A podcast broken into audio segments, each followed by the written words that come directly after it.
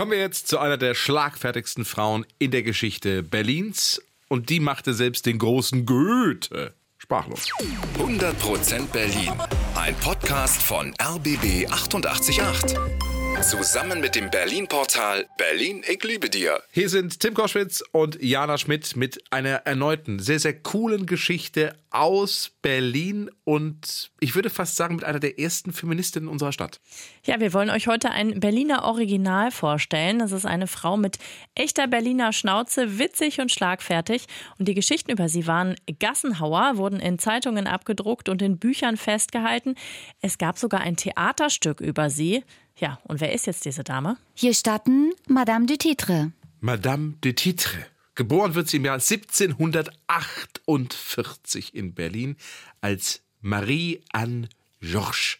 Ihr Vater ist ein reicher Brauereibesitzer. Die Familie gehört der französischen Community an. Mit 33 heiratet sie einen der reichsten Männer Berlins, den Baumwollhändler Etienne de Titre. Und so wird sie im Jahr 1781 die Madame du Titre. Und die Madame gehört wirklich zur High Society. Sie trifft sich mit Adligen und Künstlern in Salons. Dort sprechen die meisten nur Französisch. Madame du Titre spricht aber Deutsch, also genau genommen Berlinerisch. Der Dichter E.T.A. Hoffmann sagt über sie, sie sei die einzige, die das Berlinerische mit Grazie sprechen konnte. Es gibt zahlreiche Anekdoten über sie. Teilweise mögen die etwas ausgeschmückt sein, aber sie haben wohl einen wahren Kern und hier kommen die legendärsten. Platz 4. In dieser Zeit regiert König Friedrich Wilhelm III. Madame du Titre kennt ihn selbstverständlich persönlich, ist klar. Mhm. Eines Tages stirbt seine Frau, Königin Luise, und Madame du Titre drückt dem König ihr Mitgefühl so aus. Ja, Majestätchen, es ist schlimm vor Ihnen. Ich mein, wer nimmt auch gerne in Witwer mit sieben Kinderkinds? Ja, das ist doch mal herzlich, oder? Mhm. Kann man gar nicht anders sagen. Übrigens, eine Bürgerliche, die so frech mit einem Adligen sprach, war ungewöhnlich. Historiker sagen, dass Madame de Titre durchaus für ein neues Bürgertum stand, für eins mit mehr Selbstbewusstsein. Und sie war auch Feministin. In dieser Zeit, so um 1800, erkennen viele Frauen, wir haben eine eigene Stimme und können unsere Meinung auch öffentlich äußern. Und Madame de Titre tut das eben auch auf ihre Art. Platz 3. So, für den nächsten Titre-Spruch kurz ein bisschen Vokabelhilfe. Nille oder Nillekin ist ein altes Wort für das männliche Geschlechtsorgan.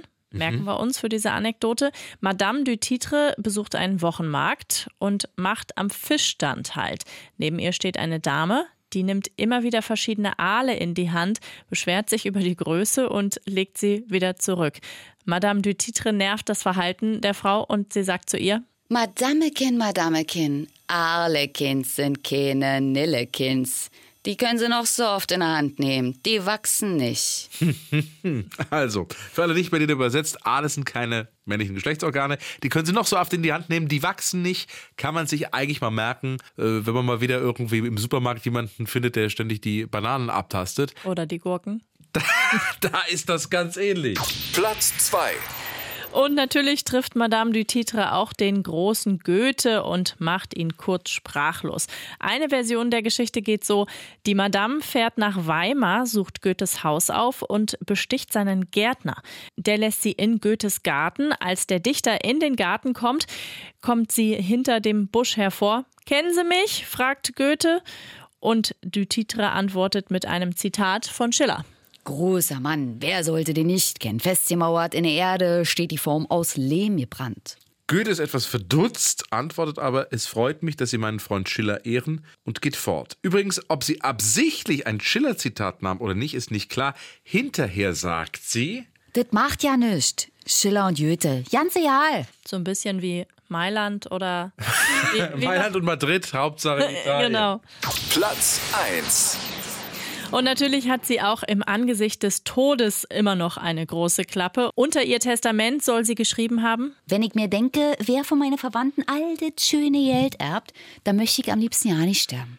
Sie stirbt dann aber leider doch im Jahr 1827 und heute liegt sie begraben auf dem französischen Friedhof in Mitte.